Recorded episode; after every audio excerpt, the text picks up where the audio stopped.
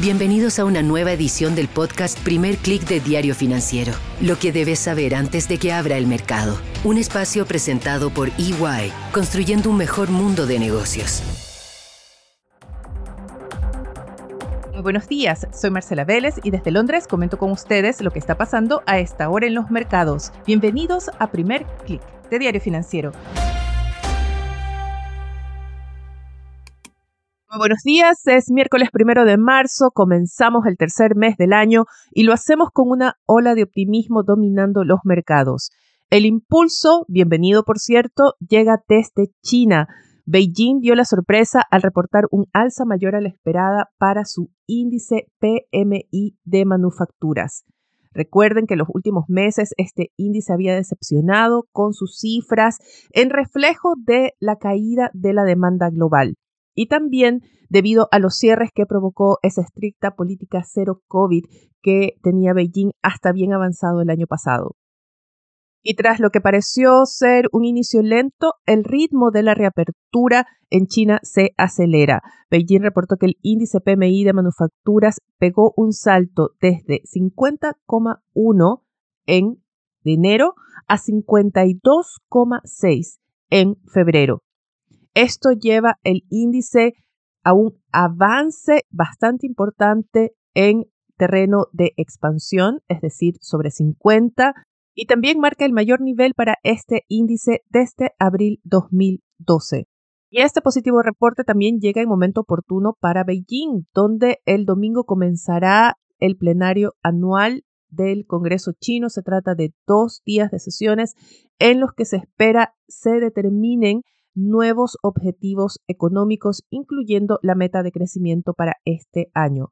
También se esperan algunos cambios de liderazgos, así que esto también está comenzando a llamar la atención del mercado. En lo inmediato, las cifras desde China ayudan a un rally del Han Seng que sube esta mañana más de 4% y da impulso al resto de acciones en Asia, pero también en Europa, aunque en esta región los avances son más moderados, de en torno a 0,2%, todavía con la mirada puesta en la inflación, en ese reporte sorpresivo de España y Francia que se dio ayer con cifras mayores a las esperadas. Estamos ahora a la espera de los datos de Alemania y sería muy problemático para el mercado si la mayor economía de la eurozona comienza a registrar también un repunte de la inflación.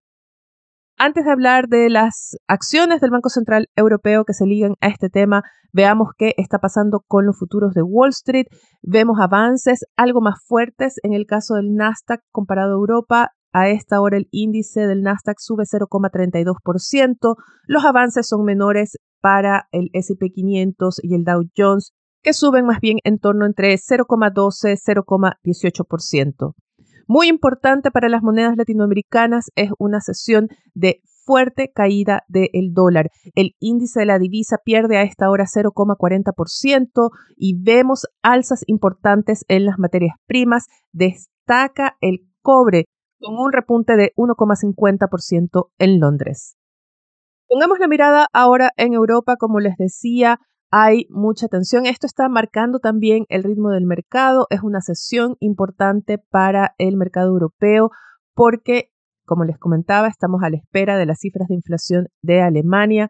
Se da por sentado que el Banco Central Europeo va a tener que elevar en 50 puntos base su tasa de referencia en la reunión de hacia fines de este mes. Hay dudas ahora o las apuestas se concentran en qué pasará en las próximas reuniones, cuál será el punto máximo al que el BCE va a llevar la tasa de interés en este ciclo del ajuste monetario. Hay también expectativas por lo que es el inicio de la reducción de la hoja de balances del Banco Central Europeo. Durante los últimos ocho años, el emisor de la eurozona ha mantenido un generoso plan de estímulo cuantitativo, es decir, compras de bonos, y esto ha hecho que el banco acumule una hoja de balance que se aproxima a los 6 billones de dólares, es decir, 6 millones de millones de dólares.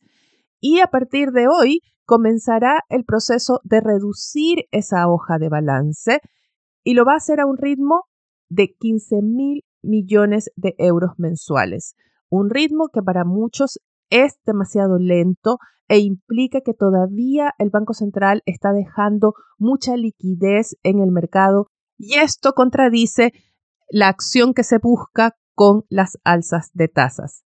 Será una sesión importante también en Europa porque el Banco Central Alemán, el Bundesbank, publica sus resultados de 2022. Hay preocupación porque podría ser la primera vez desde 1970 que el Bundesbank reporta pérdidas. Y esto se debería a esos años de tasas de interés negativas, también se debería al rendimiento de esa creciente deuda que ha comprado el Bundesbank como parte de este programa de estímulo cuantitativo de la eurozona.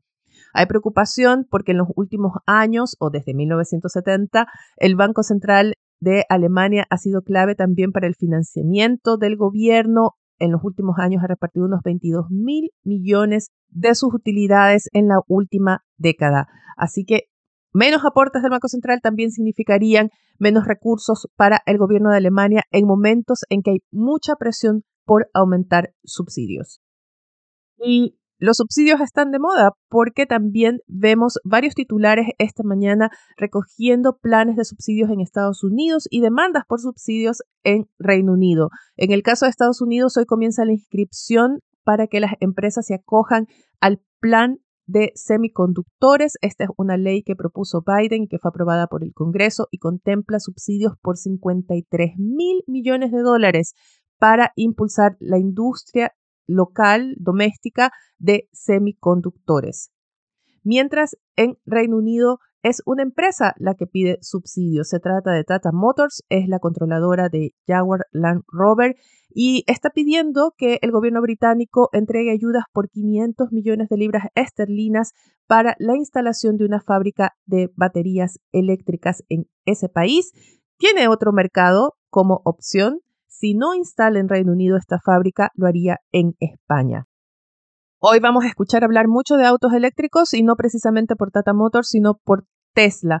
Se espera que Elon Musk anuncie hoy el plan maestro 3 o el tercer plan maestro para la fabricante de autos eléctricos. Hoy es el día del inversionista de Tesla y hay mucha expectativa sobre qué va a incluir este plan de inversión. Se cree que habrá anuncios de modelos más económicos para masificar el consumo y también se espera que se confirme el anuncio de una fábrica en Monterrey, México, que implicaría una inversión por mil millones de dólares. Las acciones de Tesla suben ya 1% antes de la apertura del mercado y se convierten en una de las protagonistas del inicio de la sesión. Otras empresas que destacan son Goldman Sachs por razones contrarias. Las acciones caen 0,20% tras haber perdido ayer ya casi 4%. Esto en reacción a al que parece ser un poco convincente discurso de David Solomon, su CEO, quien reconoció que fue un error apostar por convertir Goldman Sachs también en un banco de consumo. Esta va a ser una división que no va a entregar utilidades hasta 2025. Se están analizando planes de qué hacer con este negocio de banca de consumo y las apuestas estarían más bien en el asset management y la banca de inversión. Este va a ser el foco de crecimiento de Goldman Sachs para los próximos años. Finalmente, otra empresa que hace noticia, pero es en la región, es Petrobras. Las acciones de la petrolera brasileña se aprestan a abrir con un alza de 2%. Esto es un repunte tras las caídas de 3,5% que vimos ayer. Hay creciente preocupación en el mercado por el futuro de la petrolera debido a que se espera una mayor presión política, se teme un recorte de dividendos y un aumento de los subsidios a los combustibles. Revisemos la agenda para hoy. Como les decía, el evento de Tesla es uno de los principales puntos de la agenda, pero también tendremos datos económicos. En Estados Unidos se publican las lecturas finales de los índices PMI de manufacturas y servicios. También tendremos, como les decía, las cifras de inflación de Alemania y en la región tendremos datos de PMI de manufacturas de Brasil y Colombia y datos de inflación de Perú a febrero. En Chile, el Banco Central entrega el dato del IMASEC de enero. Analistas esperan ver una contracción de 0,5% de este índice, pero Diario Financiero adelanta en su edición de hoy que podría ser que la economía evite esa contracción. Veamos qué sucede. El informe llega a las 9 de la mañana. Y ya que estoy hablando de diario financiero, quiero comentar con ustedes los titulares de la portada. El titular principal recoge los resultados de Falabella, que registró una caída de 86% en sus utilidades de 2022 y presentó su plan de inversión para este año que contempla una baja de casi 7% respecto al monto del año pasado. También se reportan las utilidades de las AFP con un alza de 21% en las utilidades de AFP Capital. Con esto me despido por ahora. Los invito a que sigan actualizados de las noticias del día y más visitando nuestro sitio web de f.cl y las noticias de negocios de Latinoamérica en nuestro portal de fsud.com. Antes de despedirme les quiero dejar una frase que escuché esta mañana de Ana Botín, presidenta del Banco Santander, en una entrevista con Bloomberg. Y Ana Botín nos recordó que el éxito es cumplir con lo que uno se compromete. Los dejo con esa frase, les deseo que tengan un buen día. Nosotros nos reencontramos mañana.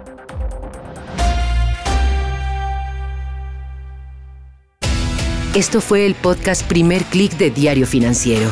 Lo que debes saber antes de que abra el mercado. Un espacio presentado por EY, construyendo un mejor mundo de negocios.